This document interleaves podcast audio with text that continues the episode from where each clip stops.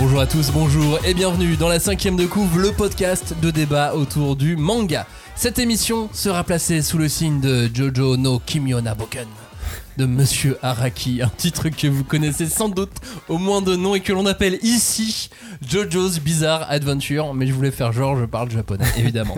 C'est l'un des mangas les plus célèbres au monde, mais en France il est très loin d'avoir la même popularité qu'au Japon. Il est très loin de l'avoir, surtout au vu, au vu des ventes qui sont bien meilleures aujourd'hui qu'il y a euh, très longtemps, mais euh, qui n'intègrent que trop peu hein, le top des ventes hexagonales. Mais si vous lisez du manga depuis un moment, vous connaissez au moins l'aura de ce titre, de JoJo's Bizarre Adventure. Et donc pour fêter notre 200e émission, c'est notre 200e enregistrement, il fallait un récit à la hauteur et il l'est, attention malgré tout, si vous êtes un expert en JoJo's, un fin connaisseur en aventures bizarres, un addict de ce manga hors du commun, cette émission n'est absolument pas faite pour vous. Désolé, voilà. Ça vous empêche pas de l'écouter, euh, vous, vous faites ce que vous voulez de toute façon. Mais voilà, ce qu'on va dire ici euh, ne va que peu vous intéresser. A priori, on sait jamais, mais a priori, voilà. En revanche, si vous connaissez le manga que de nom, ou alors c'est une vieille lecture à l'époque quand c'est sorti chez J'ai lu. Tendez l'oreille, JoJo's c'est un manga vraiment pas comme les autres. Pour une première raison d'ailleurs, Julie, parce qu'il est en plusieurs parties ce manga. Beaucoup Et de parties oui. même. Beaucoup, beaucoup de parties. J'en Euh, compte 8. Ah bah écoute, euh, oui, moi aussi, j'en compte huit. C'est bon, Donc on est bon, raccord. on est raccord. Mais euh, est-ce que tu veux que je te donne les titres de chaque partie? Parce que, Phantom Blood, c'est le titre de cette émission, c'est la toute première partie. Exact. Et ensuite on a quoi? On a Battle Tendency. La, la partie, la troisième partie, c'est Stardust Crusaders. On a également Diamond is Unbreakable. Avec l'accent, s'il vous plaît. Golden Wind et Stone Ocean, Steel Ball Run et Jojo Lion pour la dernière partie en date.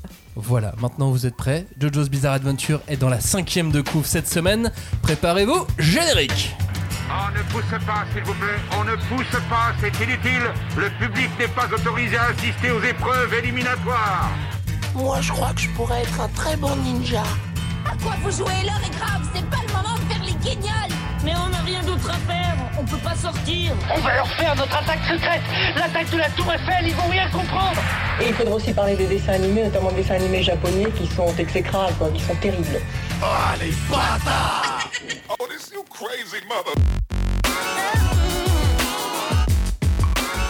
Bonjour à tous, bonjour et re-bienvenue dans la cinquième de couvre, l'émission de débat autour du manga. Nous allons ici disséquer, dépecer, charcuter et aimer JoJo's Bizarre Adventure Phantom Blood, le début de la saga. Pour l'occasion, ils ont mis leurs plus beaux vêtements pleins de style pour parler de JoJo's. Salut Robin, salut Cagnard, salut Julie. Salut. Salut. Vous avez vraiment les, un, un style qui, co- qui, qui colle ce Bah là, j'ai un haut de format damier, tu le vois pas c'est- Oh, Remarque, regarde Cagnard, il a une petite casquette. Elle a une petite c'est vrai, casquette bah oui, stylée. c'est vrai, c'est vrai que Cagnard, c'est style. celui qui est le plus Ouais. dans, Une le, petite casquette. dans le thème. Ouais, et puis la marinière aussi, euh, ça lui va bien, ça aussi bien. commence à avoir un peu de mytho là-dedans. là. Hashtag 5DC pour euh, réagir à cette émission. Puis on se retrouve sur l'ensemble des réseaux sociaux et surtout sur l'ensemble des plateformes d'écoute de podcasts. Et pas que de podcasts d'ailleurs, parce que sur YouTube peut écouter d'autres choses et regarder d'autres choses surtout, parce que c'est pas fait pour euh, les podcasts à la base, mais on y est aussi. Tout à fait. Et n'hésitez pas à vous abonner et activer les notifications. Cette émission donc, JoJo's Bizarre Adventure, Phantom Blood, elle a pour but de mettre un coup de projecteur sur euh, JoJo's, un manga connu par beaucoup, beaucoup de monde, beaucoup euh, d'entre vous, beaucoup d'auditeurs, mais qui ne l'ont pas forcément lu, alors il y a très longtemps. Donc on ne s'adresse pas aux experts et aux incollables en, JoJo's, bien au contraire. Euh, JoJo's Bizarre Adventure Phantom Blood, c'est un manga qui a été publié au milieu des années 80 dans le fameux Weekly Shonen Jump, aux côtés de titres à l'époque comme euh, Senseiya, Okuto no Ken, City Hunter ou même Love D à l'époque, Dragon Ball évidemment. Euh, de toute façon, quand tu regardes JoJo's et Dragon Ball, tu c'était le même magazine ça il y un petit. a- l'un des deux est un ovni. C'est peut-être plutôt Dragon Ball, figurez-vous l'ovni. Et il reste donc dans ces pages euh, du Jump jusqu'en 2005 où euh, il changera de magazine et il est désormais toujours en cours de publication dans l'Ultra Jump. JoJo's à chacune de ses parties, c'est un manga qui explore différents genres, différents univers, mais ça, on verra euh, l'an prochain dans une seconde émission pour la seconde partie euh, de JoJo's, parce que du coup, si vous l'avez bien compris, si on commence par faire une émission sur JoJo's Phantom Blood, on est obligé de faire cette autre émission. Ah voilà, on C'est est ça, parti. c'est un engagement là, c'est- c'était un peu comme Berserk qu'on s'est lancé dans une. C'est ça. euh, une grande T'as pas saga, lu les dernières petites lignes tout en bas là Donc cette émission, mais bon, on va prendre un petit peu notre temps pour, euh, pour les faire, vous inquiétez pas. Quant à l'histoire donc de cette première partie Phantom Blood, les cinq premiers tomes de JoJo's, euh, l'histoire la voici. On est euh, du, 13, du 12e au, au 16e siècle. Un brave et valeureux royaume prospérait. sur un plateau au centre du Mexique. Oui, ça c'est vraiment la première page. hein. Ces gens, on les nommait les Aztèques, le peuple du soleil. Parmi eux, une tribu possédait l'ambition de régner sur le monde grâce au pouvoir du masque de pierre. Mais cette tribu disparut soudainement de l'histoire sans parvenir à ses fins, et elle ne laisse derrière elle qu'un palais en ruine sans une âme. Cette histoire retrace l'aventure de deux jeunes gens qui connurent un destin malheureux à cause de ce masque de pierre. Tout est relié. Excavé du Mexique, ces deux hommes sont Dio et Jojo, et elle commence au 19e siècle en Angleterre. Et alors c'est bizarre. C'est bizarre parce qu'un manga du Jump qui commence au 19e siècle en Angleterre, façon euh, Victor Hugo, c'est très très très très très très étrange. Euh, L'idée dominante à l'époque dans le manga au, au Japon dans ces années 80, c'est qu'un titre qui se passe en dehors de l'archipel avec un héros étranger qui a une drôle d'allure, ça pouvait pas marcher. Et malgré tout, Araki, c'est ça qui est fort. Il a eu, euh, il a eu envie d'être l'exception qui euh, confirme la règle, et il a, il a fait ce titre qui est euh, si étonnant, si marginal, si différent, et euh, qui est resté, euh, voilà, 30 ans, 40 ans après, on en parle encore, et on a envie d'en parler, et c'est ça qui, euh, c'est ça qui est, assez phénoménal. Et c'est vrai que ce titre, dès l'intro, tu as ce que tu viens de lire littéralement. Comment ça? On est, on est chez les Aztèques. C'est hyper bizarre pour un, pour un manga. C'est vraiment. T'es dépaysé dès la première page. Et au final, moi j'ai l'impression que tous les codes euh, habituels qu'on peut trouver dans les séries qu'on qu'on aime lire, ils sont complètement chamboulés, tu vois. En- Rien que dans l'intro, on passe par deux continents, il y a deux flashbacks, il y a cinq personnages qui sont mis en scène. Et tout ça, c'est en quelques pages. Et on te balance toutes ces infos et tu ne sais même pas quand le titre a commencé ou si t'es encore dans la présentation de l'univers. Je trouve ça assez dingue. T'es vraiment jeté dans cette, euh, dans, dans, dans, dans, cette folie directement. Et ce qui est cool, c'est qu'à la fois les, les codes ils sont chamboulés, mais malgré tout ils sont là, tu vois. On est quand même dans le Shonen Jump, c'est le temple du Neketsu, tu vois. Et moi je trouve que, enfin, JoJo's quand tu le lis, c'est des Phantom Blood, c'est une espèce de charge de Neketsu constante, quoi. T'as des une intensité chez les personnages, dans la narration. C'est quand même un manga qui te hurle à la gueule sans arrêt, quoi. C'est-à-dire que même les premières pages de récitatif, c'est le narrateur qui te hurle dessus. Il y a carrément les bulles sont avec des dents pour t'expliquer que c'est vraiment comme si on te criait dessus, quoi. Et après, c'est Speedwagon qui te commence l'histoire. Et donc, voilà. euh, Et, euh, et même voilà les, les personnages eux-mêmes se, se- ne, ne se parlent que en se gueulant dessus Euh, euh, après quand on commence à aller plus dans le vif du sujet les combats et tout bah, j'ai j'ai l'impression alors je sais pas si c'était la mode à l'époque mais tu sais c'est cette grande mode des mangas où les personnages hurlent les techniques qu'ils font et tout et je sais pas si c'est un peu il fait partie des précurseurs du genre parce qu'après c'est devenu aussi un code du shonen neketsu tu vois mais donc t'as vraiment tout ce cette espèce de d'ambiance très neketsu euh, vraiment où voilà t'es- t'as vraiment l'impression de lire un bouillonnement d'intensité euh, en permanence quoi. Ouais, mais justement, parce que le, le,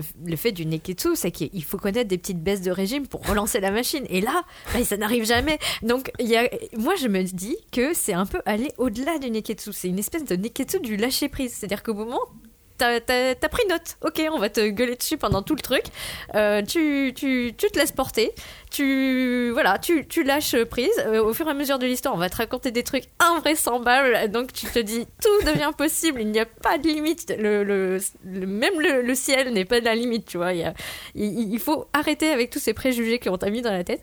Et là, eh ben bizarrement, toutes les digues craquent. Il y a une espèce d'énergie incroyable qui dévale comme ça, en, en flot continu, qui ne s'arrête jamais. Et tu te dis, ah, la vie est un long fleuve cathartique. Donc toutes tes tensions de la journée vont être, euh, comment dire, euh, nettoyées par cette espèce de flot incroyable qui est déversé, mais on, ouais, on continue, comme tu disais, dans, dans, dans ces pages-là, quoi. Avec, des, avec deux héros qui font 1m95. euh, Ouais, c'est des espèces de gros mastards, là, genre, bah, comme ça. Et encore au début, ils sont jeunes. Et ouais, tu te C'est demandes quand ils deviennent qu'est-ce adultes. qu'ils mangent pour devenir comme ça. Bah, ça, c'est les Anglais, hein, typique, euh, typique. Les Anglais font Ouais, toujours ce gabarit. euh. surtout chez Dickens, euh, on s'en rappelle bien. Ouais. Mais même graphiquement, on en parlera peut-être un peu plus en détail, mais à ce côté, tout est intense, quoi. L'ancrage, il est très, Ouais, très, il est très gras, marqué, le- il est très, tout est, voilà, tout est intense, quoi. Mais du coup, moi, je, quand je, lis, euh, tu vois, euh, bah, Phantom Blood en tout cas, t'as cette question de quand est-ce qu'il y a euh, cette limite très fine entre le ridicule et le génie? Quand est-ce que tu franchis la ligne? Parce que, en fait, tu sais jamais. Tu sais jamais de quel côté de, de, de la barrière tu te places. Et, et, euh, et ça aussi, ça ajoute un petit peu de sel à tes lectures. Parce que tu te dis, oh non, quand même, oh non. Et puis, ah bon, euh, bon, il arrive bien sûr le moment où tu ris alors que tu devrais pas parce que c'est hyper tragique. Mais il y a certaines pauses, il y a certaines euh, prises de parole. Parce qu'il y a ça aussi, la façon dont ils s'expriment, pas seulement dans leur. dans leur comment dire la façon dont ils occupent l'espace d'une page etc mais le, le discours des, Ouais, personnages les punchlines punchlines, etc sont euh, bah, toujours invraisemblables. Enfin, Ah, c'est déclamé. Oui, Tu sais, c'est le c'est. euh, C'est le théâtre con- euh, perpétuel. C'est incroyable. Et Et c'est ça, qui est, euh, qui est, qui est absolument, absolument génial, parce que c'est quand même donc l'histoire pour être un petit peu plus euh, pragmatique par rapport à celle que, que, que j'ai racontée au début. C'est vraiment juste l'histoire d'une rivalité entre euh, deux, deux frères adoptifs. Enfin, euh, l'un l'un était adopté et l'autre non, euh, et qui se rencontrent à un âge déjà assez avancé et qui ne vont absolument pas s'entendre au point de vouloir euh, s'entretuer. Mais euh, attention, avant, avant qu'on en arrive là, il y a euh, cette partie. euh, totalement issue des Misérables de, Victor Hugo sur lequel tu voulais revenir, euh, Cagnard. Ouais, je suis complètement d'accord avec ce que dit Julie. C'est que moi, c'est un des trucs qui- que j'ai adoré dans ce manga, c'est que j'ai- pas su par quel pied le prendre en fait, sur quel pied danser, on va dire, en, le démarrant. Et dès le début du manga, t'as as un flashback avec les pères de Dio et de, et de Jojo. Et même là, j'étais j'étais en train de me dire, mais on est complètement sur une scène absurde qui, euh, limite, qui est en train de détourner un code qu'on connaît. La scène avec un mourant qui est en train de demander une dernière volonté. Bah, c'est vraiment, c'est vraiment euh, les Misérables quoi. c'est ouais, c'est vraiment les misérables. Et là, en fait, il, il s'en sert pour s'en moquer. Je me suis dit, mais attends, mais je le prends au sérieux ou quoi? Parce que du coup, le père de le père de Jojo, il a l'air bête euh, dans, dans dans cette affaire, tu vois. Donc même le, le, le présupposé héros que je vais peut-être suivre, parce qu'à ce niveau-là, je ne sais pas du tout qui est le héros encore. Je suis là, genre, ah, putain, il se fout de ma gueule. C'est rigolo. Je sais pas, je sais pas vraiment quoi faire de ces infos, tu vois. En plus là, on, on- on est là à une époque en 2022. Oui. Là, on parle d'une lecture de 2022. Euh, effectivement, à l'époque, tu pouvais aussi, quand t'étais euh, gamin, quand t'es adolescent, que tu vois ça arriver dans les années 80, t'avais sûrement un autre, un autre regard. Mais euh, Julie, toi, tu voulais revenir sur euh, ce, ce côté euh, ovniesque? Ouais, parce que bah, c'est très chargé, euh, tout est chargé. Émotionnellement, les, les persos, ils ont tous des, des drames absolus dans leur vie. Euh, il y a, y a euh, l'un qui est très, très. comment dire noir au sens où il est vraiment euh, mesquin jusqu'au bout enfin ça va au-delà. Il, Maléfique, est quoi, ouais. maléfique voilà complètement euh, complètement euh, euh, bah il y a rien pour le sauver en fait. Et on, en- on y reviendra un peu plus tard. Et de l'autre côté comme tu disais euh, le, les, les gentils ont l'air tellement gentils qu'ils en sont bêtes enfin ou que on, on sait pas trop. Et il y a cette espèce de caricature qui moi m'a fait penser euh, bah tu vois à certains traits comme tu disais du, du théâtre ou d'une certaine idée de la peinture comme ça très baroque très démonstrative. Mais petit à petit bah, il prend le chemin d'un truc qu'on va appeler plus burlesque, quoi, parce que euh, c'est un peu des pieds de nez de oh dis donc qu'est-ce que t'es con et euh, enfin et que ça soit pour l'un ou pour l'autre, hein, euh, je veux dire il tape sur les deux personnages, sur les deux deux pôles de la même façon. Et essayé de m'imaginer comme si j'avais 17 ans et que je lisais pour la première fois à cette époque-là JoJo's, alors Ah, que j'ai lu d'autres d'autres mangas entre temps, que j'ai lu Dragon Ball par exemple, et je me dis attends, je, je reviens sérieusement sur les deux trois premiers chapitres. Mais il y a aucune, mais je veux dire c'est quoi le but? On n'en Ouais. sait rien. Il n'y a pas, d'ambition, il n'y a pas d'en- Enfin, on sait pas. C'est deux frangins qui. Mais vraiment, ça, après, ça, ça, ça change euh, drastiquement. Mais les deux, trois premiers chapitres, on est sur une sorte de jalousie de frangins, on sait pas où ça va. Et puis à ce moment-là, t'as déjà oublié le masque. Hein.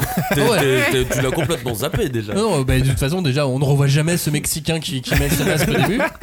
Euh, et et c'est là où, en tant que lecteur analyseur, Aztèque, tu vois, tard, Aztèque, euh, on se rend compte d'une chose c'est que Araki est super doué pour raconter les histoires parce que là.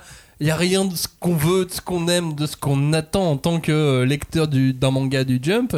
Et pourtant, on continue, on a envie on a envie d'avaler la suite, quoi. C'est ça qui est assez, euh, qui est assez fou et c'est vrai qu'il a un talent pour raconter les choses malgré ce, ce- enfin, grâce aussi à ce côté burlesque dont, dont tu parlais, Julie, que je trouve assez formidable aussi.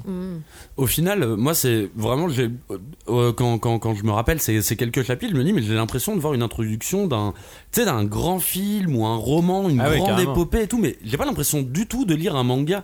J'ai vraiment l'impression de voir bah, la scène d'introduction d'un film qui, elle, peut se permettre d'être moins directe que celle d'un premier chapitre de Shonen, tu vois, qui est quand même censé tabasser tout de suite. Là, c'est pas vraiment le cas. Il prend son temps, il te raconte bien tous les aspects autour dont on n'aura rien à foutre après plus tard. mais je trouve ça assez. euh, c'est- vrai que ça, ça révèle vraiment un talent de narrateur chez Araki. Bah après ouais moi euh, il y a ça et euh, effectivement euh, il y a aussi euh, je trouve euh, dans cet euh, objet très étrange qui est Jojo qui est très bizarre pour reprendre le titre c'est vraiment ce mix euh, bizarre euh, entre une esthétique qui est quand même assez vintage tu vois je parlais tout à l'heure de l'ancrage et tout on est quand même vraiment sur une école graphique qui est bah clairement tu lis en 2022 euh, c'est tu sens que c'est pas de notre époque quoi c'est quand même un truc qui est, qui, qui est de, de, de son temps quoi. Mais dans sa forme il y a aussi malgré tout une espèce de modernité. Alors moi ça m'a surtout frappé au niveau du, de la rapidité du récit Euh, c'est vrai qu'il y a euh, alors il y a des trucs bizarres au niveau de voilà comment l'histoire est, est présentée au début qui est effectivement euh, très littéraire tu vois tu pourrais même Ouais. penser à la l'intro de Dracula de Coppola sauf que ce qui est marrant c'est que Dracula de Coppola il est sorti genre 5 ans après tu vois Pas mais même de Dracula de Bram Stoker. oui, voilà, le- mais le héros s'appelle Jonathan. Mais clairement, de toute façon, oui, t'as 19e t'as les références tout à l'heure, Angleterre. mais je voulais dire, ouais, vraiment, la- le truc narratif de, de partir sur des espèces de voix off qui te racontent une légende ancienne pour finalement t'introduire l'histoire tu vas voir, c'est un truc qui est assez. euh, assez marrant et mais après il y a le, récit je sais pas je trouve qu'il va à toute vitesse et, et je trouve qu'il a cette modernité qu'ont bah, les neketsu actuels qui est qu'effectivement on en a déjà parlé pas mal dans cette émission c'est que les, les, shonen aujourd'hui ils vont très très vite tu vois et je trouve que JoJo's quelque part 30 ans avant, il avait déjà ce truc de euh, non mais j'ai pas le temps les gars, faut que je vraiment que l'histoire à l'avance et tout. Et il y a y a ça et il y a aussi bah ce cette frontière. Alors il y a aussi bah, la représentation graphique de la violence qui pour franchement Bon, tu me diras, il y avait, il y avait aussi dans le Shonen Jump à l'époque, mais je trouve que c'est quand même un truc, euh, voilà, qui est assez, euh, bah, que tu retrouves plus maintenant, enfin, qui a l'air plus assumé maintenant, ce truc de vouloir montrer de la violence pour des adolescents. Et, euh, et là, lui, il avait déjà ça. Et il a aussi effectivement cette, euh, bah, ce que disait euh, Julie, la, la frontière entre le, le ridicule et les génies. Tu sais, c'est un peu des trucs qu'on a pu dire de Fujimoto aussi, cette espèce de Oui. frontière entre est-ce que c'est génial ce qu'il nous raconte ou est-ce que c'est juste n'importe quoi? Et, et bah, JoJo's, il avait aussi ça il y a 30 ans, quoi. Donc c'est vrai qu'il est très moderne dans ça. Quoi. Et là, il nous offre en 5 tomes, seulement 5, une histoire Mais complète c'est ça qui est fou. avec un background déjà riche et, euh, et on a même envie d'en ressortir des, euh, des vrais points comme dans les histoires d'aventure de 50 tomes. Mm. Ouais, attends, est-ce que tu connais ce pouvoir? Et alors attends, c'est lui qui est le plus fort à ton avis? C'est d'ailleurs ou c'est Straits? Tu vois? Mais je- des deux. Je suis, je suis d'accord avec vous que c'est un manga qui va très vite pour le coup, mais euh, il- disons qu'il démarre pas à 200 à l'heure pour moi. On a vraiment un tome 1 où il prend vraiment son temps. Au point que j'a- j'avais envie de dire il pose ses enjeux, mais c'est pas ce qu'il fait dès le début. Il pose pas ses enjeux dès le début. Je crois qu'il faut attendre euh, plus ou Tome moins le tome 2 pour avoir les véritables enjeux, on va dire, de cette histoire. Mais après, une fois que le tome 1 il est, euh, il est, il est, euh, il est, en, il est enclenché, on va dire, ça y est. Après, ça trace tout droit au point que j'ai vraiment envie de lui demander de ralentir parfois, de dire attends, attends, attends, tes persos secondaires, Ah oui, t'as t'as une, pose-les puis différemment. t'as une ellipse de 8 ans au bout de, ouais, euh, même pas un tome, quoi. Enfin, c'est assez. euh, Mais par assez contre, le tome 1, en soi, je trouve que c'est quasiment un exemple en termes de, de, de vraiment, on prend son temps pour présenter son univers et tout. Je trouve que il- pour- moi, la fin du tome 1, je ne suis pas à fond, tu vois, je ne suis pas à fond dans les enjeux. Non. Et c'est parce qu'a priori, c'est pas ce qu'il voulait. Il voulait vraiment établir une espèce de, une espèce d'univers qu'on connaît pourtant, hein, c'est euh, l'univers contemporain, mine de rien. Mais il prend vraiment son temps sur ce tome 1. Bah, le tome 1, c'est Princesse Sarah. oui, grave. Je sais pas si vous vous souvenez, toutes les galères qu'il y a là avec toutes les filles qui lui font des crasses dans Bah le dos. oui. Bah là, c'est pareil, c'est euh. Jonathan et t'as Dio qui lui fait plein de crasses, euh, qui brûle son, son chien. Non, mais c'est affreux. Sa copine. Sa co- C'est affreux, sa copine. Tu te rends compte qu'il embrasse sa copine avant ouais. lui Bah, ça, j'avoue. Hein Alors qu'il Voilà. a juste massacré un chien. Ouais, non. ça. Deux poids, deux mesures. hein. Il fait en sorte que les autres l'insultent. Ah oui. Ah, Mais ça, j'ai pas bien, pas bien compris comment il avait fait. Il est fort, hein, Dio. ouais. J'ai pas bien compris. Juste les autres, il lui jetait des cailloux sur le dos de l'autre. Tu sais pas trop pourquoi. bah il a fait courir des rumeurs sur lui. Oui, Ouais. j'imagine. Comme Mais ça, c'est un Ça, rapporteur. Ouais, c'est vraiment tous les niveaux. À tous les niveaux, il est horrible, C'est vraiment début. une très très mauvaise personne. C'est vrai que ce tome 1, il est assez marrant pour ça. C'est je fais ok, mais qu'est-ce que c'est que ça? Mais où est-ce que je suis? Bah, euh, Bah, c'est Jojo la victime, quoi. C'est Ouais. la victime. Et c'est vrai que Dio, ça pourrait être une peste avec des couettes. ça, Ah ouais, mais carrément. Ah bah, il Ah est bah, blond, hein. ah. En soi, il est blond. C'est une blonde, ouais. Je vais te voler ta poupée, tu vas voir, mon gars. Il se fait féliciter par le père de Jojo et tout. tu Mais oui, c'est lui qui récupère les, lauriers dans le, dans le dos des gens et tout. Et La- Mais en fait, c'est pas ouais. Jojo qui aurait dû devenir un super vilain normalement. Ouais, Madame Machin. C'était elle dans Princesse Sarah. Madame Minchon. Robin, est-ce que tu veux revenir soit sur Princesse Sarah, soit sur euh, tout l'aspect graphique Oui, parce que De Jojo's qui vaut euh, le détour par son côté aussi marginal. Bah clairement, moi je trouve que c'est aussi une des grandes forces du titre, ou en tout cas un de ses gros intérêts, c'est son identité visuelle qui est unique quoi. Enfin de toute façon, euh, t'as qu'à voir, même si t'as jamais lu JoJo's, euh, t'as au moins vu un mème avec euh, un personnage de Jojo Oui. qui dit un truc, tu vois. Ou une un pub truc, pour Gucci. Et donc vraiment, c'est cette espèce d'identité visuelle qui est kitsch et flamboyante en même. Enfin, tu vois vraiment ce truc euh, intense et kitsch en même temps, quoi. euh, elle est à plusieurs niveaux. T'as bon bah ça clairement, euh, t'as un espèce de travail sur le style qui est incroyable. Genre les personnages, ils ont des tenues, des tenues complètement excentriques. Mais il a beaucoup de goût, je trouve, pour ça. Enfin, je- Bah, en tout cas, il a un. Il, il recherche beaucoup. En tout cas, c'est ça. Moi, est-ce c'est que savoir un- le dessiner, c'est une chose, mais avoir l'imagination, une telle imagination en vêtements, c'est vraiment Et autre c'est, chose. et- et c'est surtout ce qui est rare, je trouve aussi, c'est que les persos ils changent de fringue tout le temps. C'est pas un truc que tu vois régulièrement Ah bah, parce celui que ça. qui l'a fait après, c'est Oda. En plus, c'est un truc que tu. euh, Enfin, en général, quand t'es dessinateur, c'est un truc que tu fais surtout pas parce que c'est horrible de devoir à chaque fois euh, trouver. Bah, euh, sauf si tu veux vendre plus de Et en figurines. général, justement, ton personnage principal, t'essayes de le dessiner d'une manière où c'est assez simple parce que tu vas devoir le dessiner tout le temps et tout. Donc il y a, il y a vraiment ça. Et je- mais je trouve que ça rajoute à ce côté bah, très comédia dell'arte, quoi. C'est un truc, c'est du théâtre, c'est des arlequins, c'est tous des personnages qui, qui, flamboient, quoi. Et, euh, et ça, c'est assez, assez marquant ouais, sur le travail des fringues, quoi. Ouais. Et puis, bah, pour revenir sur le côté euh, très rétro du dessin, des, en tout cas les premiers tomes, euh, moi ça me fait penser, euh, enfin il y a certaines euh, gueules, parce que les, les personnages secondaires aussi, ils ont des, des gueules. Et tu trouves pas que ça ressemble à des vieilles pubs américaines des années 50 ou des années 30, tu sais, un côté très... I want you. Euh, Ouais, ou avec des grandes bouches, tu sais, des, des- un côté un peu cartoon, quoi. Enfin, je sais pas comment dire. Et, et je sais pas s'il a fait ça pour accentuer le côté c'est la vieille Angleterre, tu vois, c'est le vieux continent, ou euh, parce que il cherchait encore son, son style graphique. Parce que je trouve qu'au tome 3, ça y est, tu vois ce que ça va donner par la suite, si c'est beaucoup plus affirmé, alors que les premiers, ils sont, ils sont euh, dans des des, des proportions euh, étranges. Enfin, les têtes sont toutes petites. Des fois, tu as des bras qui deviennent euh, deux fois, trois fois plus grands que ce que ça devrait être normalement. C'est à cause du souffle, ça. pas encore, pas encore, parce qu'ils sont encore enfants, tu l'as dit toi-même. Mais euh, je trouve que c'est.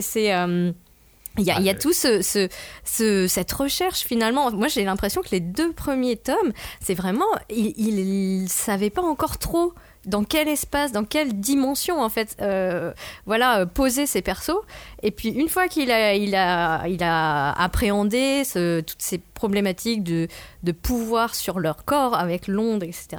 Il s'est dit ah voilà, c'est ça ton corps, c'est ça tes, tes limites. Et euh, il a été quand même plus à même de donner, euh, voilà, donner forme à ce qu'il voulait, à, à toutes ces visions. Mais au moins, il a ses cara design dès le début. Ouais.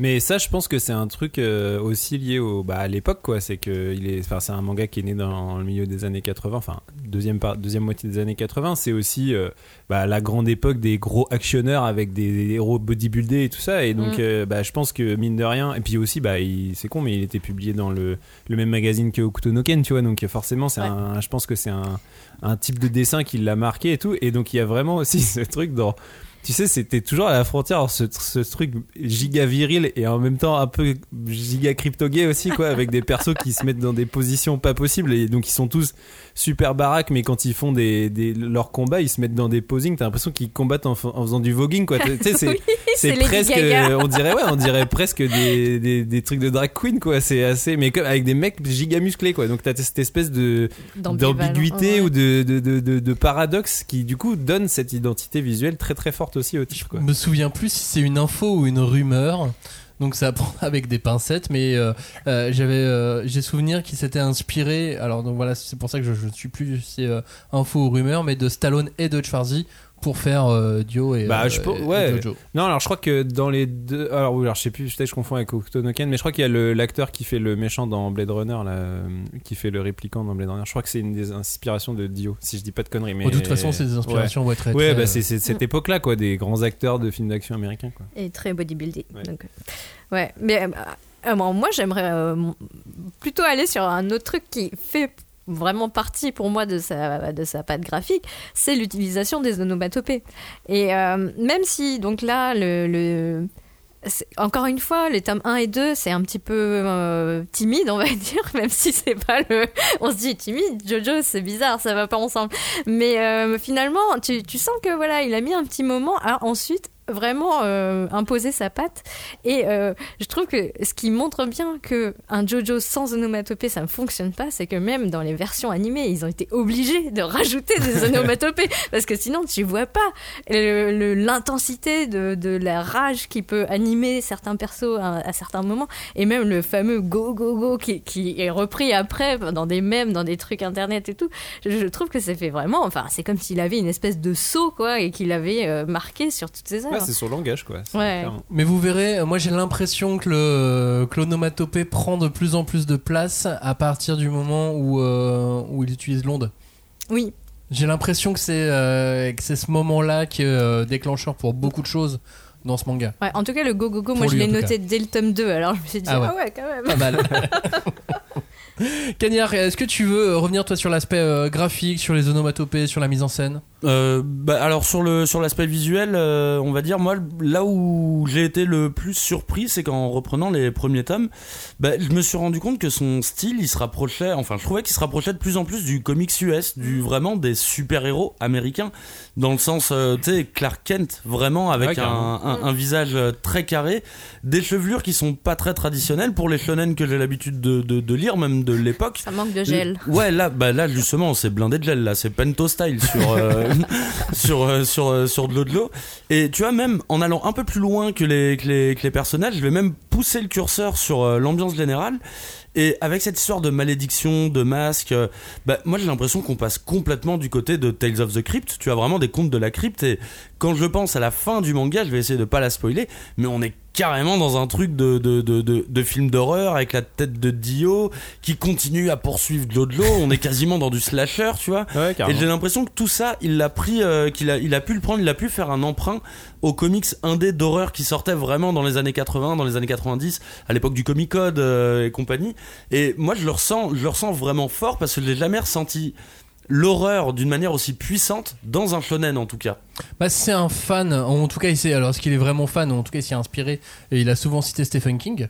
Mm. Et bah forcément là on, on s'y on s'y retrouve on s'y retrouve également puis c'est un fan de, de métal de heavy metal de black metal euh, qui euh, en termes de euh, d'iconographie Oui, a beaucoup d'imagerie repris, euh, euh, le, a beaucoup repris le aussi, ouais. euh, les trucs comme ça. Mais c'est vrai que de toute façon, c'est une éponge. On en parlera un petit peu après. Mais Araki, c'est clairement une éponge de culture et de pop culture. Quoi. Donc, Mais je me demande quand même, j'arrive pas à me- à m'enlever cette idée de la tête.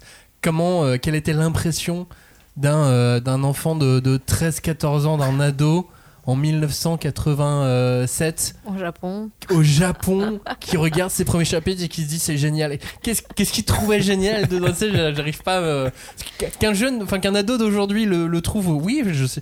Mais celui des années 80, c'est ça que je sais pas, tu vois.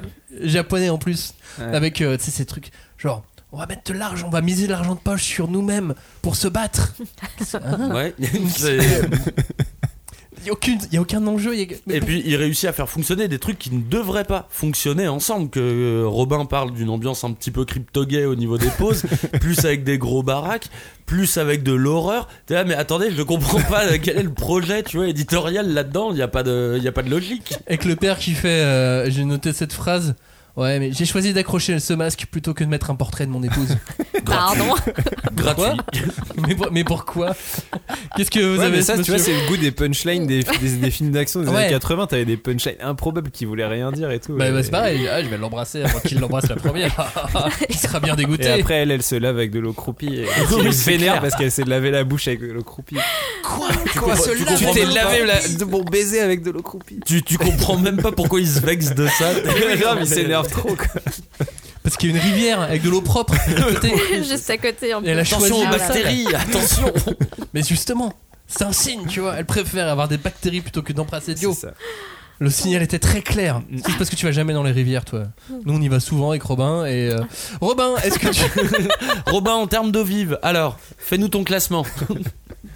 parlons euh, donc parlons de ce, ce duo improbable, Jo et Dio, Jojo et euh, Dio, incroyable. ils fonctionnent ensemble comme euh, ils ne devraient pas fonctionner. Bah, c'est clairement, euh, de toute façon, c'est c'est un peu si tu. Toute façon, enfin, résumer euh, JoJo's Bizarre Adventure à un genre, ça n'existe pas. Et le seul truc qui peut plus ou moins expliquer le genre de JoJo, c'est que c'est une saga familiale et qui est effectivement centrée sur cette espèce de rivalité entre deux frères, enfin demi-frères, ou je sais pas comment on peut dire, oui, euh, de- ouais, frères adoptifs, quoi.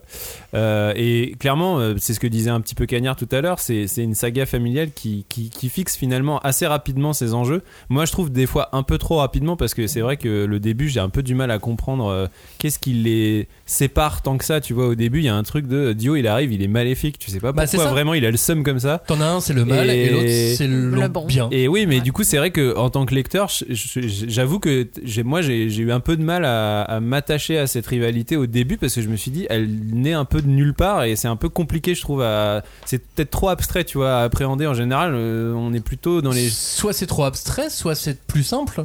Bah- pour un jeune lectorat d'avoir un, un garçon c'est euh, un des deux frères c'est le mal un des deux frères Ouais, c'est mais, le bon. c'est vrai, ouais. mais si tu veux, dans un shonen, en général, tu suis un personnage qui est bah, pur, donc qui représente plutôt euh, l'innocence. euh, donc euh, là, ça va être euh, effectivement euh, le personnage de JoJo's, mais, mais le mal va être incarné par une espèce d'objectif, tu vois, qui est un, Oui, un grand méchant, tu euh, vois, un truc comme ça. Et là, bah, le fait que ce- ça arrive au début, cette rivalité, je trouve que moi, ça, ça allait un petit peu vite. Mais finalement, euh, les enjeux, bah, ils sont rapidement fixés pour bah, justement. euh, euh, créer la thématique centrale de l'œuvre qui va être bah, ce qui fait que c'est une saga familiale c'est que c'est une œuvre qui parle de l'héritage quoi. Genre en gros bah en fait finalement tu comprends que cette rivalité elle est née du fait que chaque euh, personnage a hérité d'un poids familial qui le place dans cette position où ils vont devoir être rivaux tu vois. Et c'est donc ça devient vraiment et après bon bah clairement vu que la saga c'est une saga qui va se continuer sur des décennies et des époques suivantes avec des, des réincarnations ou des héritiers de machin. Donc c'est vraiment c'est- c'est cette notion d'héritage qui devient centrale. Et moi c'est ça que je trouve marrant parce qu'au final, euh, euh, quand tu vois le- le- l'influence que JoJo's a eu sur le manga et sur les auteurs de manga, c'est assez marrant que de savoir que le thème central de son œuvre c'est l'héritage. quoi. pour revenir juste sur euh, cette, ce côté saga familiale euh, quand tu regardes une série un livre une n'importe quelle histoire de saga familiale quelle est la clé au début pour euh, faire accepter autant de personnages? C'est euh, les archétypes. C'est euh, lui il est méchant elle est gentille et ainsi de suite. Bah clairement. Et puis bah là et effectivement JoJo's il s'in- il s'inscrit complètement là-dedans. C'est un manga qui assume complètement ses archétypes. Bah je disais voilà Jojo c'est l'incarnation de l'innocence. Dio c'est l'incarnation de la perversité ou, ou du mal comme tu peux comme tu veux. Mais mine de rien c'est là où il devient intéressant c'est qu'il les détourne quand même. Parce qu'en fait Là, le truc, c'est que le, le gentil, donc Jojo, c'est un peu l'aristocrate. C'est celui qui est euh, issu d'une famille aristocratique, donc c'est le riche. Et c'est celui qui, en fait, euh, bah, je sais pas comment dire, même s'il est gentil, il est pur et tout, il, se complaît un peu dans son espèce d'oisiveté de riche, tu vois. Il a pas vraiment d'ambition, il a pas de. Si ce n'est faire plaisir à son père, tu vois, et tout. et son chien Et son chien, et il joue avec son chien, et bon, ok, il est un peu amoureux d'une nana et tout, mais genre, vraiment, il est, il est stagnant, tu vois. C'est un personnage au début qui est très stagnant, voire qui subit vraiment énormément quand Dio arrive.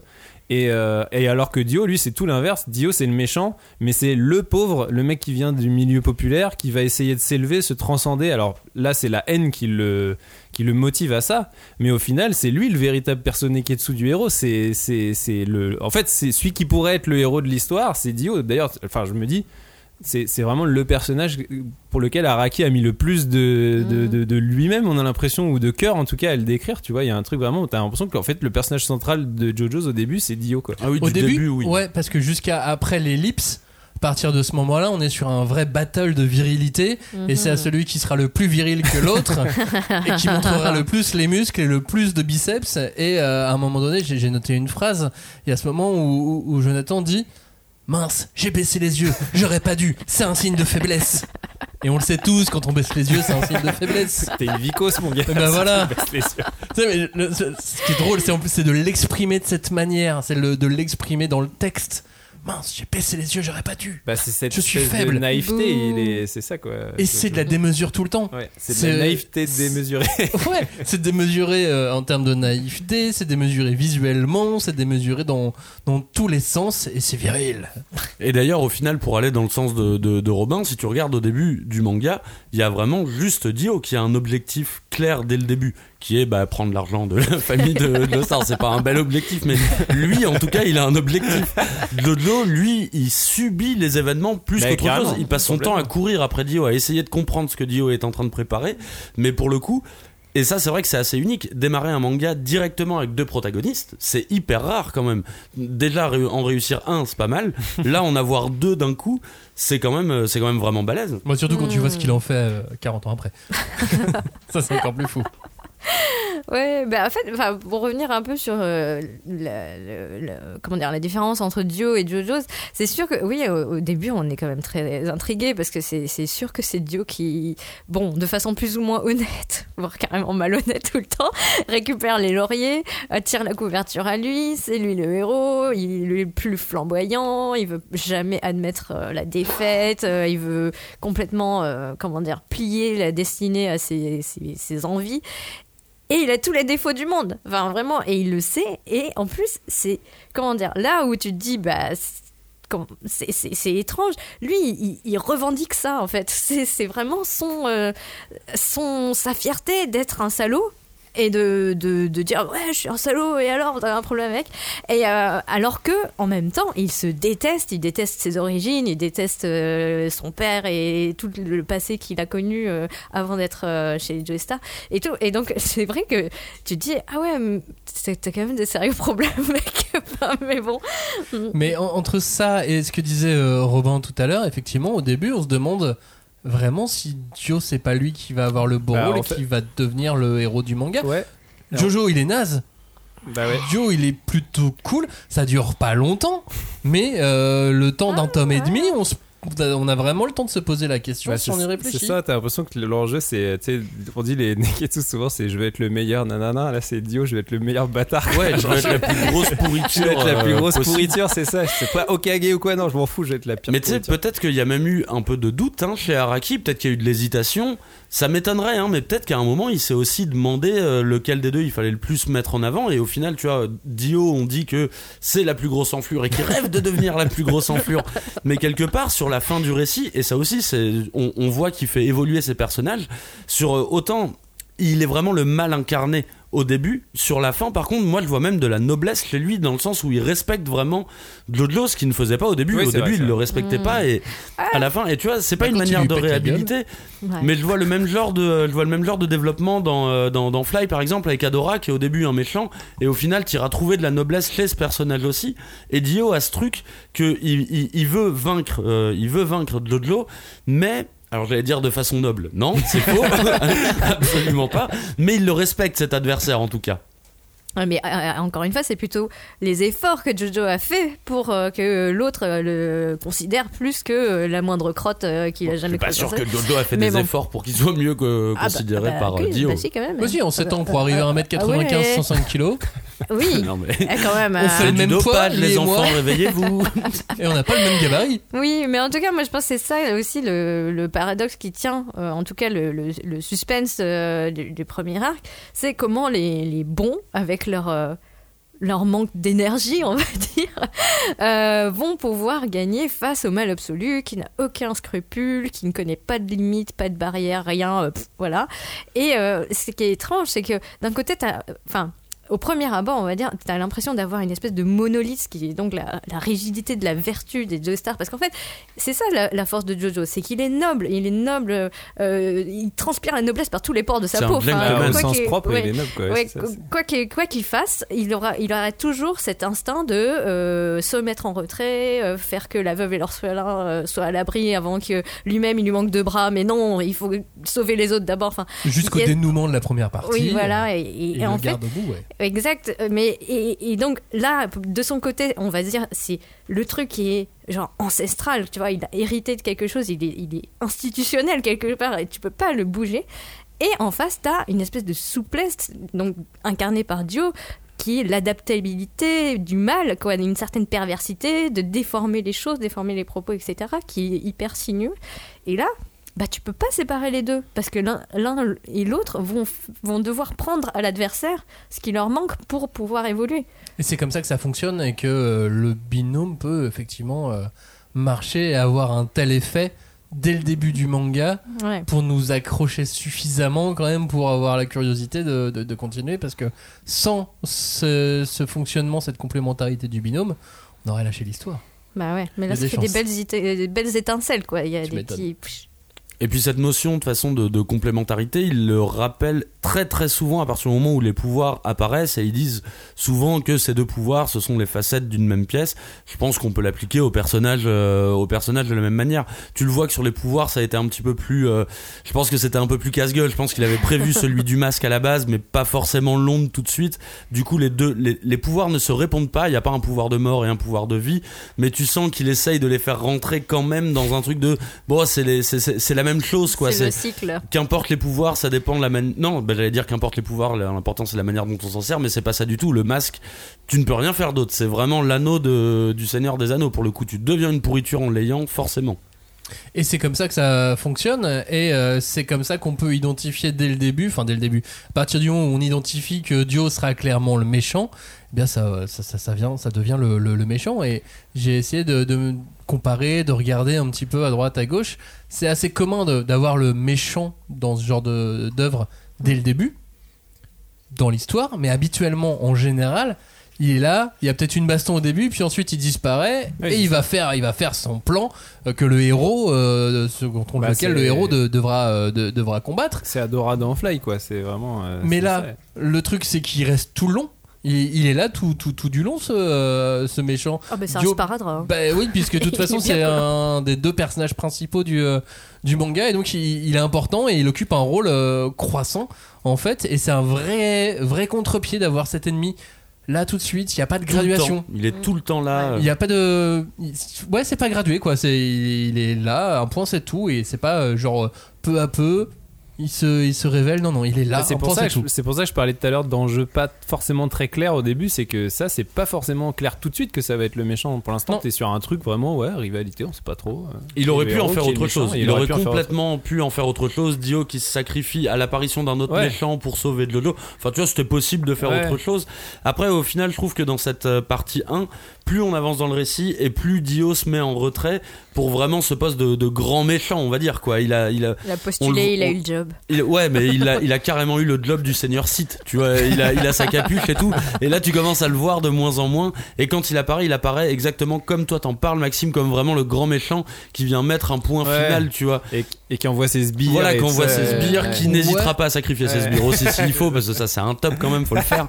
Et, mais, et pour apparaître à la fin comme, euh, comme, un, comme un grand méchant. Mais tu vois qu'au bout d'un moment, Araki a quand même. Il a changé un petit peu la graduation quand même, euh, en disant Je bon, on va peut-être pas le garder tout le temps. Je comprends ce que tu veux dire, mais, j'ai le- mais comme c'est un récit en 5 tomes, c'est difficile de se dire qu'il est pas là tout le temps. Tome 1, il est là tout le temps. Tome 2, il est là moins les trois quarts du tome 2. Tome 3, il y a, il y a une baston contre, contre Jonathan qui prend la moitié du tome. Tome 4, je suis d'accord, euh, on le voit pas du tout, très peu. Et tome 5, il est là. Euh, on peut- on peut Oui, Bah ouais, mais t'as un peu décalé les, t'as un peu décalé les passages parce qu'à partir du moment où il met le masque, en fait, là, il y a un moment où tu le vois plus trop. Vraiment, Bah, il c'est- ouais, apparaît. ouais, en- quand- Mais ça dure un demi-tome, je quand crois. hein. JoJo's il apprend l'onde avec Zeppeli et Zeppeli et tout ça Ouais, mais ça va euh, vite, finalement. ouais, et mais- au final, par c'est contre, que 5 tomes, c'est pour ça. Donc, Oui, comme il est là le- sur 3 tomes Ouais, et demi, Puis c'est l'origine, c'est l'origine story en même temps, parce qu'après dans les autres parties de, dans Ah, ça, les autres oui. parties de Jojo, il a cette place de vraiment de de- de- de- d'éminence grise euh, qui contrôle tout et qu'on voit très peu au final. mais ça, on en parlera l'année prochaine. Ah ouais, t'as pris trop d'avance là. c'est ça. Parce que, euh, non, mais t'as as raison de le dire, parce que JoJo's, c'est 5 tomes pour Phantom Blood, mais c'est une saga de plusieurs dizaines de tomes qui dure encore aujourd'hui. C'est toujours en cours. Ça a commencé en 87 et c'est encore euh, en cours aujourd'hui. Et euh, j'ai l'impression que dès le début, on a, on a cette sensation de saga. Alors, on- oui, c'est parce qu'on le lit maintenant, Ouais, mais euh, qu'on le regarde avec nos yeux de maintenant. Mais j'ai l'impression qu'elle elle est là un petit peu. Bah ouais, en fait, je pense que ça se ressent, euh, notamment dans. Je parlais tout à l'heure, euh, c'est une éponge Araki, mais il a ce truc de. euh, il y a des accents de saga dans sa série parce que lui-même en fait dans dès son premier cycle il s'est imprégné de ces références de grandes sagas tu vois genre en vrai Phantom Blood il l'a dit lui-même qu'il il s'était vachement inspiré de À l'Est d'Éden qui est un roman de John Steinbeck euh, de 52 je crois euh, qui est une espèce de c'est un peu ouais un des plus grands romans de saga familiale de la littérature anglo-saxonne. Euh, c'est c'est un, roman voilà qui parle de l'histoire d'une famille dans une vallée de la Californie et tout ça avec bah, tout ce que ça peut en- entraîner de drame et de relations familiales etc donc ça c'est vraiment le, le, le, le, le- point de départ de ce que disait Cagnard tout à l'heure sur cette espèce de début qui commence comme un roman tu vois où on t'explique euh, par des narratifs euh, un truc vraiment de voilà un truc très littéraire qui arrive pour t'expliquer l'histoire et puis petit à petit ça bascule effectivement avec cette histoire de masse de pierre dans du gothique horrifique bah là euh, on parlait de Dracula tout à l'heure c'est bon bah clairement oui Dio c'est un vampire tu vois il est il est immortel il peut se régénérer euh, il est euh, Il craint le puis- soleil. et puis en plus bah rien que l'époque l'Angleterre victorienne et tout ça c'est Bah, c'est de la même époque que Bram Stoker que le. oui, voilà, c'est clairement. euh, et puis voilà, il y a Jack l'Éventreur. Enfin, il y a tous les, Mhm. tout le décorum de la littérature gothique euh, anglo-saxonne qui est là aussi. Et tout ça, bah, c'est pareil. C'est des, tout ça, c'est des grandes sagas littéraires. C'est une espèce, ça s'inscrit dans une espèce de, de- d'héritage très prestigieux de littérature qui a des accents de saga, quoi. Donc ça, c'est forcément, ça lui donne cette, euh, ce sel là. Et après, il y a euh, bah, aussi dans ses références tout un truc très musical, très, c'est euh, comme un opéra rock, tu vois, sur euh, Mhm. qui, qui vient un petit peu mettre en scène tout ça. Et bon, bah, les références, tu les as dans les noms des persos. Zeppeli, c'est un hommage à Led Zeppelin, tu vois. Genre, il y a- il y, a plein de trucs comme ça. Tu pourrais euh, avoir une espèce de bande-son, euh, tu vois, que tu pourrais te construire euh, à la lecture de JoJo's, quoi. Il y a un truc vraiment de. euh, tu toute pourrais le lire comme un opéra, quoi. Il y a des, des références, il y en a partout. Je parlais aussi de, de Victor Hugo euh, au début Ouais. de l'émission. Oui, c'est c'est- c'est- c'est clairement, c'est clairement inspiré. Dracula, à l'Est d'Éden, côté musical.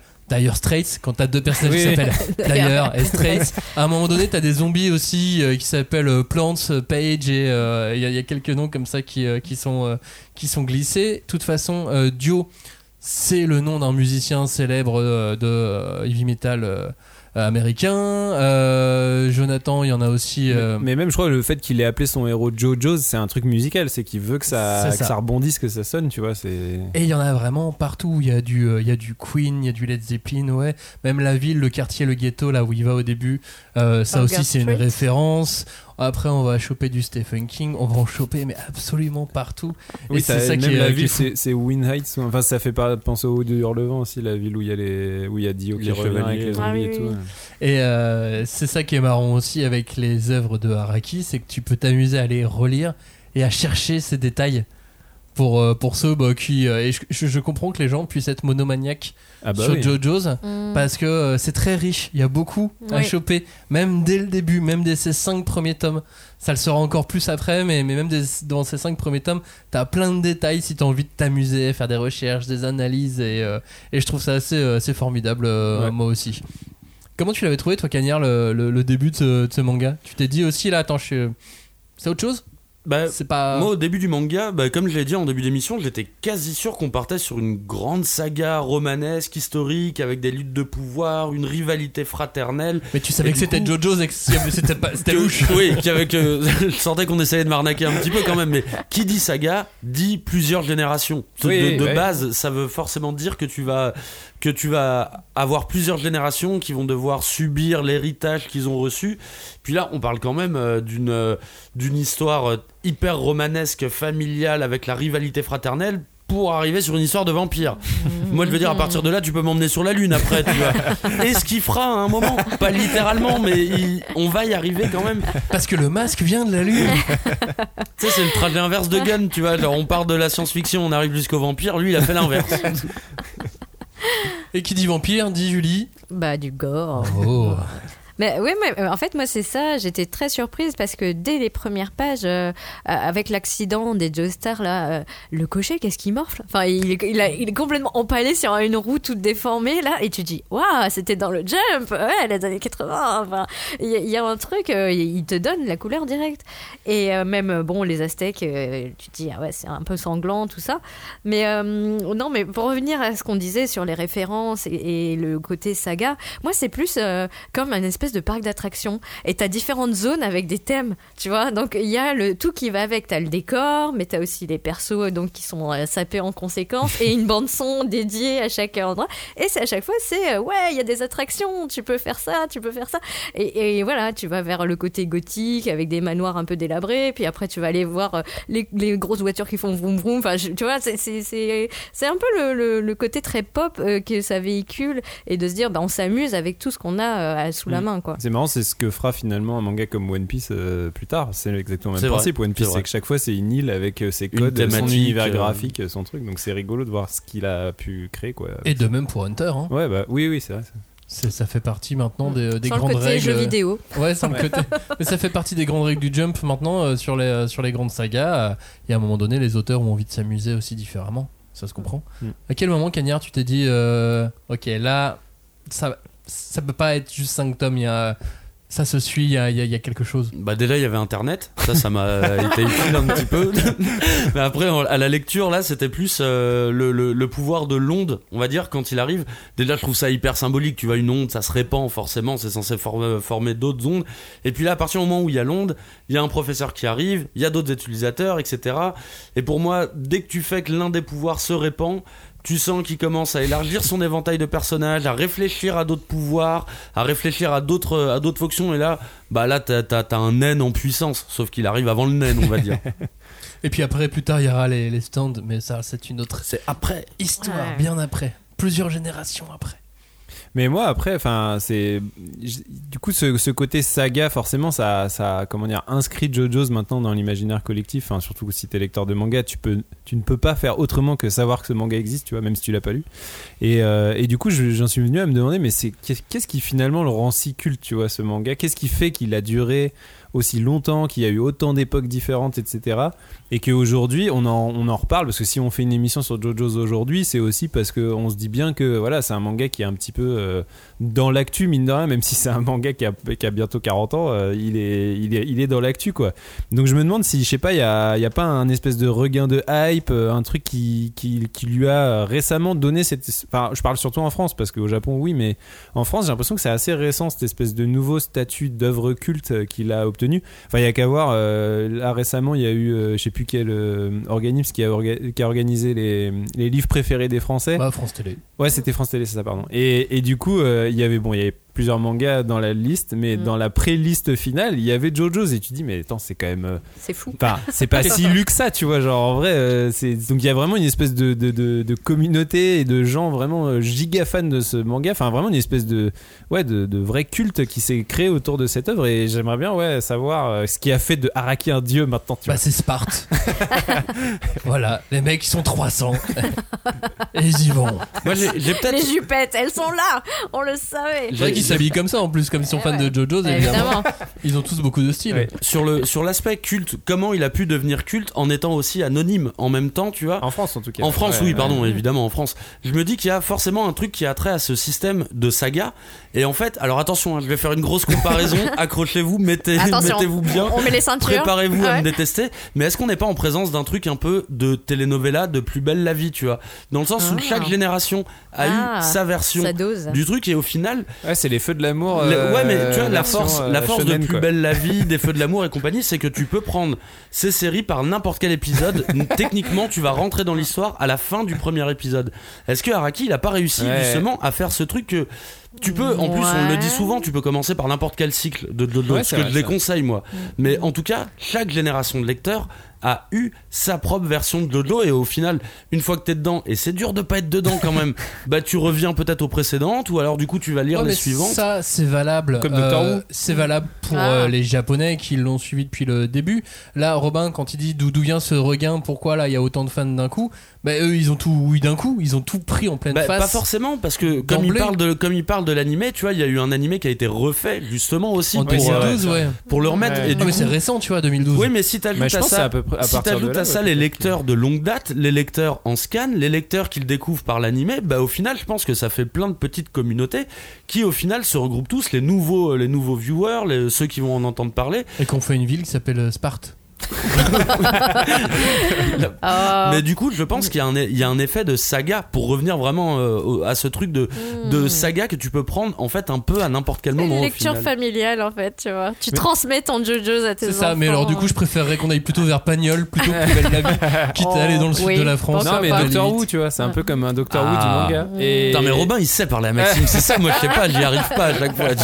Non, mais je pense qu'il y a. Moi je lui ai dit plus belle la vie. Et je pense qu'il y a mine de rien un truc qui est que c'est c'est devenu populaire, mais c'est pas si mainstream que ça, tu vois. Genre, il y a un peu ce truc. de- Et je pense que c'est lié au fait que, genre, Jojo, c'est impitchable, quoi. C'est une espèce Mm. d'œuvre.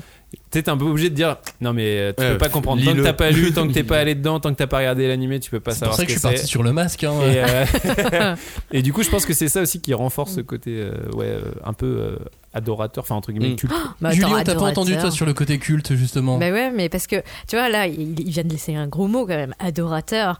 Et puis tout à l'heure, on a- il a demandé si c'était pas devenu un dieu. Et en fait, moi, ça me fait rire parce que euh, c'est de notoriété. Enfin, il y a eu des espèces de d'intox euh, de de- d'infos qui étaient pas très bien vérifiées, qui disaient que Araki était chrétien. En fait, il est pas chrétien, mais c'est vrai qu'il a été dans une école euh, protestante. Donc quand il était jeune et que il a lu la Bible mais genre vraiment quoi il la connaît bien tu vois et je pense que c'est ça aussi qui fait que euh, Il sait comment devenir un prophète. euh, je sais pas si, ouais, peut-être que ça joue. Mais euh, en tout cas, il y a, peut-être une sensibilité différente, en tout cas aux questions du bien et du mal, qui ne qu'on retrouve pas dans les autres mangas. Parce que je pense que dans le, ce qui fait aussi le, une particularité du, shonen, c'est que tu as des nuances. Tu as des nuances de, bonté et de perversion et que tout se mélange. Et, là, bon, bah, c'est quand même, euh, comme on disait tout à l'heure, euh, c'est très polarisé. Hein, le très très bon, le très très vilain. Et euh, ça, c'est difficile, même s'ils sont finalement sur le même segment. Euh, le curseur, il se déplace pas tant que ça. Et, et, euh, je pense que c'est ça aussi qui peut-être a interpellé euh, son lectorat à l'époque, parce que lui, il proposait une version très manichéenne, très inspirée de, ce que nous, on connaît parce qu'on baigne dedans euh, euh, depuis qu'on est petit, quoi. De, euh, il y a le mal, il y a le bon, et il faut que ça se castagne un petit peu, ou beaucoup. Je vais compléter, euh, je vais compléter ton propos sur l'éducation de, Haraki avec un, un petit point de détail aussi qui peut être important quand on a envie d'analyser euh, JoJo's Bizarre Adventure, c'est que son premier éditeur, c'était un homme déjà euh, d'une avec euh, avec de l'expérience. Mhm. C'était pas un petit jeune comme il pouvait y avoir. C'était quelqu'un d'assez érudit et de passionné d'archéologie qui avait fait des études dans l'archéologie. Et je pense que de tomber sur un personnage comme ça, quand tu es un quelqu'un d'aussi euh, marginal, en tout cas dans ton histoire, comme euh, Araki, je pense que ça peut faire des étincelles euh, qui ont donné euh, JoJo's aussi. euh. je pense que ça à prendre aussi en compte euh, Mm. quand, on, quand on, on y pense et qu'on veut réfléchir euh, à tout ça. Mais c'est vrai que c'est c'est assez fou. C'est un personnage qu'on euh, qu'on aimerait voir et revoir en France. euh. Carrément. Oh, ça serait bien.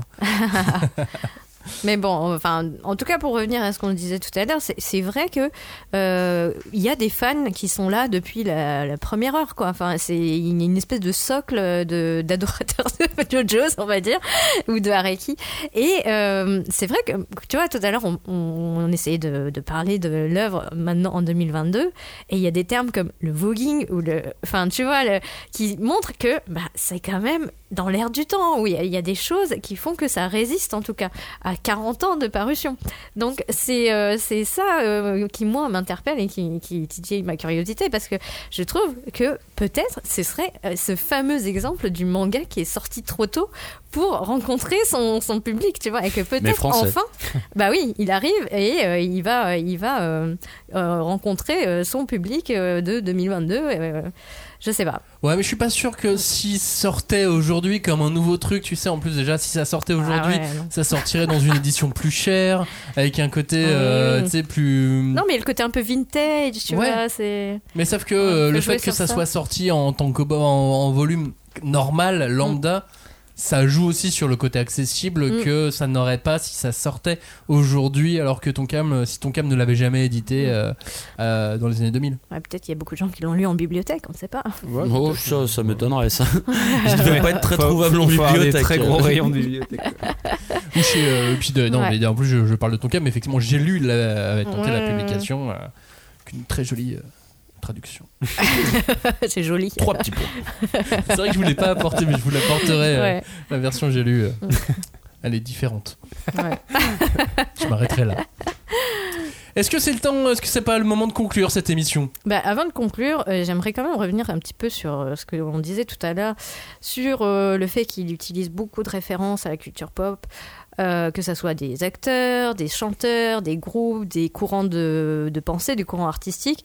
Parce que, euh, en fait, euh, pour un lecteur euh, japonais, je pense que c'était hyper exotique. Enfin, c'est un des plus occidentaux des, des, des mangaka.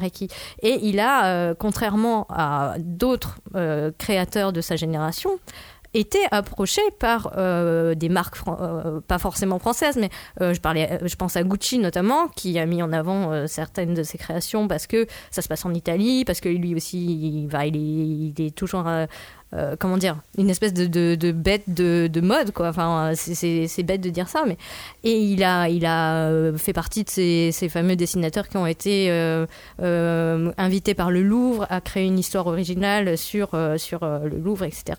Rohan au Louvre, ça Ouais. s'appelle. Shibero-han. Et en fait, je trouve que malgré ça, il est quand même resté sous le radar. Il y a une espèce de... euh, Enfin, il va terminer, ça sera une espèce de papy du, manga que tout le monde euh, connaîtra plus ou moins et il dira ah oui, on est rattaché euh, par Araki, par la branche ceci, cela. Enfin, tu vois, il y a une espèce de diffusion comme ça dans, dans plein de canaux différents. Mais euh, bah, ça circule très bien les ondes en fait. Oui, son art, son art circule et son art euh, influence encore et, et encore. Avant de conclure aussi, euh, Robin, est-ce qu'on ferait pas une petite euh, balise spoil? Oui. Attention, si vous voulez pas être spoilé de la fin de Ouais. Phantom Blood. Coupez maintenant. On vous remercie d'avoir écouté cette émission et on vous dit euh, donc euh, à très bientôt. Pour ceux qui veulent euh, être spoilés ou qui ont déjà lu euh, les cinq premiers euh, tomes de JoJo's, Robin, tu voulais euh, rajouter un truc oui, sur la fin? oui, bah en fait c'est bon, c'est sûr qu'il faut aller la basi- balise spoil puisque je voulais parler de la mort de Jojo's qui quand même arrive au, au tome 5 de l'histoire. Ah, de Jonathan. Et, euh, et de Jonathan Joestar. Et euh, c'est vrai que je trouvais que pour le coup c'était aussi une particularité de, de cette saga. Bon après du coup c'est ça, ça a du sens à partir du moment où tu as compris que c'était une saga qui du coup allait effectivement se, se continuer sur d'autres époques et d'autres personnages. Mais moi j'ai trouvé ça assez euh, surprenant quand même que dès le tome 5 d'un shonen du Weekly Shonen Jump, le héros meurt quoi. Et je pense pas que c'était un truc... euh, Alors j'ai pas vérifié si c'est arrivé avant ou après la mort de Sangoku qui était assez euh, marquante aussi dans l'histoire du shonen, mais mais je trouve que c'est un c'est aussi un truc qui lui donne une une, une, une identité assez particulière, c'est le fait de faire mourir son personnage principal. quoi. Bah, ça lui permet aussi de conclure son manga. Et de, Ouais. et de arc. transiter directement vers le- l'arc suivant. Ouais, Euh, bien sûr. Là, Mais- pour le coup, tu le sens que. euh, en fait, t'as comme l'impression qu'il a vite envie d'arriver à, à À la prochaine étape, quoi. Ouais. C'est D'ailleurs- rendez-vous pour le prochain, euh, le prochain cycle. Vous remarquerez que le tome 5 est plus court de euh, un ou deux chapitres. Oui, bah bien sûr, il fait que 160 pages, je crois. Ouais. euh, et, euh, et du coup, c'est marrant. Et je trouve que bah c'est quelque part, il y a un truc qui est assez beau, c'est ce côté. euh, le manga, il s'appelle euh, JoJo's Bizarre Adventure, qui pourrait être le nom du personnage principal, comme beaucoup de mangas, Naruto, et plein de trucs comme ça. Mais JoJo's, c'est pas un personnage, c'est un, je sais Un pas comment dire, c'est une espèce de C'est une lignée. d'incarnation Oui, c'est- de. ouais, c'est une lignée, ouais. c'est une lignée, tu vois. Donc il y a un truc assez, euh, Parce que le- assez beau et assez unique, quoi. père s'appelle Joseph, Ouais. il s'appelle Jonathan, d'autres. euh, Et tous les persos après. euh, Mais le Oh, méchant, Jojo. et tout ça. le, le méchant, lui, par contre, reste le même. Dio. Ouais. Et dans, dans l'émission, euh, dans, dans- nous, nous, nous avons aussi euh, un, un Joe. Ah oui, qui c'est vrai. s'appelle euh, Johnny. Oui. Alors, on va vous demander de pas les confondre, s'il vous C'est plaît. ça. Et on a euh, sa descendance qui s'appelle Jo aussi. Oui. Qui s'appelle Évidemment. Jojo aussi. Les aventures de Donc, du coup, Jojo. euh, on- voilà, on continue aussi dans cette émission à perpétuer. C'est méta, c'est un sorte podcast de méta, vous le saviez pas. mais- Voilà, exactement. Bon, on conclut. euh, c'est l'heure de conclure cette émission. Julie, je te laisse la parole en premier top Ah, départ. merci. Euh, ben moi, j'ai envie de te dire, c'est difficile de savoir jusqu'où euh, le scénario et le déroulement de, de toute cette histoire étaient préparés à l'époque où il a commencé. En fait, je- parce que c'est ça, tu dis, ok, là, on se ça se termine. Sur quoi il va embrayer Jusqu'où il avait pensé Est-ce que déjà en entamant euh, euh, Battle Tendency, il avait euh, prévu les stands? Enfin, c'est un questionnement perpétuel quand tu com- comment dire quand t'es pas un, lecteur de la première heure. Mais euh, moi je trouve aussi que euh, dès le départ, tu sais que euh, la question donc ça va être la bataille du bien et du mal, oui, mais derrière c'est le pouvoir justement. Comment c'est d'avoir du pouvoir, qu'est-ce que ça implique, comment ça se manifeste. Et lui, il a été mais tellement créatif autour de toutes ces questions. Euh, je pense que c'est vraiment le maître du pouvoir. Enfin, il y a, cette espèce de, de grande bannière qui flotte au-dessus de ta tête maintenant, en tout cas dans mon esprit, parce que je me dis que y a, encore une fois, ça infuse dans toute son, histoire. Et là, dans le, premier arc, c'est une question de lutte de pouvoir aussi de classe sociale, de savoir, euh, voilà, euh, qu'est-ce que ça implique d'être pauvre, qu'est-ce que ça implique d'être né riche et noble, etc. Et comment ben, on assume ce dont on hérite. Euh, Comment est-ce qu'on prend ses responsabilités Puisque que ce soit euh, la famille Zapili, la famille Joestar, bah, c'est par eux qu'est arrivé le malheur et c'est à eux de nettoyer le bordel quoi. Donc euh, on te dit aussi allez on se retrousse les manches et c'est parti. Euh, et là tu sais pas quand est-ce que la machine va s'arrêter mais euh, faut y aller. Robin, à ton tour de conclure. Oui, bah moi je suis, euh, alors, je suis assez content de cette émission parce que euh, non mais c'est vrai que Jojo ça fait vraiment partie de ces œuvres un peu, ces œuvres cultes mais qui sont très intimidantes parce que bah il y a plein de choses. Il y a bah le style graphique qui est pas forcément facile à appréhender Mm. de premier abord. Il y a l'espèce de ferveur de sa communauté dont je parlais tout à l'heure qui peut être aussi un peu intimidante. Puis il y a surtout bah effectivement le nombre euh, quand même conséquent de volumes que tu vas avoir à te fader pour avoir la saga complète qui peut euh, en décourager plus d'un. Et moi, le premier, en fait, je- Jojo, c'est vraiment une œuvre que j'ai, bah, que j'ai eu longtemps dans ma ligne de mire. Euh, je me rappelle que, on- enfin, ça fait longtemps qu'on m'en parle. Je sais que c'est intéressant. J'avais un petit peu regardé l'animé et tout quand il était euh, avec la, la nouvelle version et tout. Mais, euh, mais voilà, j'arrivais pas vraiment à m'y mettre parce que ça me, ça m'intimidait trop. Et donc, je suis vraiment très content de, d'avoir euh, participé à cette émission parce que ça m'a offert le prétexte de enfin m'y mettre. Et, euh, et vraiment, bah, je suis, je suis ravi parce que c'est, c'est vraiment à la hauteur de mes attentes. Quoi. C'est un titre qui est vraiment doté d'une originalité rare, que ce soit dans bah, son univers graphique, euh, ses ambitions, euh, son, bah, son identité. Quoi. Et, euh, et du coup, euh, je suis hyper content, d'autant plus qu'il paraît que Phantom Blood, c'est loin d'être le meilleur cycle de JoJo's, donc ça veut dire qu'il va falloir que je lise les suivants. Et Ah là là. euh, Je ne suis hâte. Pas d'accord avec ça, mais ceci fera l'objet d'une autre émission. Ah bah on fera la bagarre de tous les arcs quand on aura fait Oui, toutes les ça. la émissions. bagarre des JoJo's. Voilà, histoire de La dire que JoJo's Golden Wind est le, le meilleur des arcs. Cagnard, c'est à toi. C'est le Diamond is Unbreakable, mais bon, je le dis comme ça. Quoi. bah, moi, au final, j'ai j'ai pris plus de plaisir à cette relecture euh, que je le, que je le pensais. J'ai été beaucoup moins critique en fait qu'à ma première lecture sur le dessin, par exemple. En fait, je trouve qu'il est très fort dès le début. Alors, ok, il fait des poses bizarres, mais en tout cas sur les sur les designs et tout, je trouve qu'il est fort. Les points de vue aussi, les cadrages, il y a, y a vraiment de l'originalité, de la créativité. Le mec ne se laisse pas tranquille. Il y a aucun moment où il se laisse tranquille sur le dessin. Alors c'est foutraque, hein, ça part dans tous les sens. Honnêtement, ça me donne envie de jeter le manga en l'air tellement ça m'énerve au niveau des justifications, des backgrounds et tout. Mais bordel, c'est fascinant de voir tous les éléments qu'Araki il distille, il incorpore déjà dans sa toute première histoire au final. Donc si je peux donner un conseil aux auditeurs, c'est vraiment de vous précipiter le lire parce que ce manga, vous ne lirez rien qui y ressemble. Vous allez trouver plein de choses qui ont certains éléments de Jojo et c'est normal parce que c'est un peu le père du bordel ce, ce, ce, ce shonen quoi. Donc allez-y, foncez, lisez-le. Et j'ai envie de compléter ta conclusion avec ma propre conclusion parce que comme souvent dans le manga, le chemin le plus long c'est celui de franchir la porte d'entrée. Mm. Et, et une fois que tu as franchi la porte d'entrée, donc là ce qu'on voit ce sont les premières pages, ces premiers chapitres bizarres ou sans enjeu, sans ambition, qui nous intriguent. Et on décide de pousser plus loin. Et voilà, il faut pousser plus loin. Et on- une fois qu'on décide de le faire, et ben on a envie de visiter toute la maison, de voir chacune des pièces et de voir la déco Oh et de voir ce qu'il y a derrière les rideaux. Et, et là, on peut se faire plaisir avec avec, euh, avec JoJo's Bizarre Adventure. Tu veux voir la cave avec Guillaume Attention si pendant les fêtes de Noël vous décidez de vous intéresser de près à, à Jojo, ça risque de prendre ensuite une très grande place dans votre bibliothèque parce que quand on met le doigt dedans, c'est c'est l'engrenage. Hein. Dixit les huissiers, hein. Tu rentres, les rideaux. Non, Non, tu moi je vais visites. rester ici finalement. moi. Cagnard tout de suite, lui il pense à huissier. Si c'est Ouais. visite de maison, c'est huissier. Bah oui, tu me dis le plus dur c'est de passer la porte. Excuse-moi, c'est les huissiers, ça je crois, c'est vraiment la définition. Merci d'avoir écouté cette émission. En parlant de JoJo's Bizarre Adventure, j'ai envie de passer le bonjour à notre ami Cagnard euh, qui s'appelle Fabien. Et donc par conséquent à Richard qui écoute aussi cette émission. Ah bah oui, Voilà. euh, salut, à, euh, salut à vous deux, vous nous avez tellement parasité qu'on a fini par la faire cette émission. Et on vous remercie tous de nous avoir écoutés et on se retrouve la semaine prochaine bah, pour fêter Noël, Ah, bah hein, oui, quand tout même. simplement. Et puis dans deux semaines pour euh, fêter le nouvel an. hein. C'est comme ça que tu le fais, Cagnard, je crois. ouais mais euh, je peux pas le faire comme ça. Quand Ah. vous me le demandez, je peux pas le faire. Ah, Il faut il vraiment que t'aies bu de timide. l'alcool pour vraiment que je sois fracassé. Et là, vous, vous avez même pas besoin de le demander, je vais le faire en boucle normalement. On vous dit donc à la semaine prochaine. Passez de bonnes fêtes, un joyeux Noël. Amusez-vous bien. Ciao, salut. Salut. Salut.